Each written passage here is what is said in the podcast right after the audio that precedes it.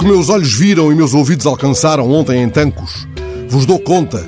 Estando o sol a pino, nem o megafone soou, nem uma bandeira tremulou.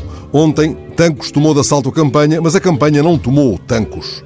Antes que me perguntem se a observação se estendeu ao polígono, respondo que sim e que não. Na verdade, não fiz qualquer aproximação ao polígono militar, mas a Brigada de Intervenção Rápida em que me integrei, composta exclusivamente por paisanos, amesentou-se à boca do cais, no Almorol, em redor de um quadrilátero, um atoalhado polígono quadrângulo, verdadeiro paiol de iguarias, bem composto de enguias fritas com arroz de tomate e de raia com a sorda de coentros. Saúde, Catarino.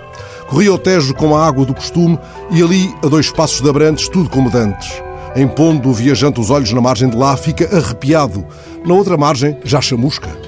Da campanha, insisto, não vislumbrei entre o Jardim Ribeirinho e a Igreja Matriz, da Rua de Tanquinhos à da Cabina, da da Liberdade à dos Pescadores, um rumor de pesca ao voto que fosse. Mas à sombra da árvore grande, escutei os ecos da campanha. Em Matozinhos, Santo Silva malhou de tal modo à direita que Rui Rio lhe baixou a fasquia ao nível de Carlos César e de tal modo malhou à esquerda, à esquerda da sua, Cruz Escanhoto, quase cedendo à tentativa de deslegitimação de um poder alegadamente desmedido, ainda que decorrente do voto democrático.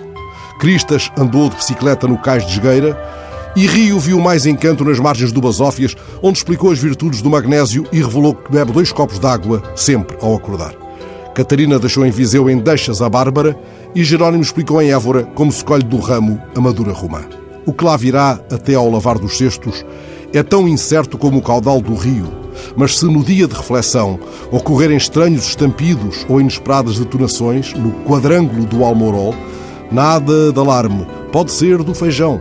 É que justamente a partir de dia 5 e até ao fim de outubro, o feijão entra em todas as ementas. A iniciativa Todos com o Feijão, o Feijão com Todos, envolve vários restaurantes da região do Tomar. O Almorol também aderiu.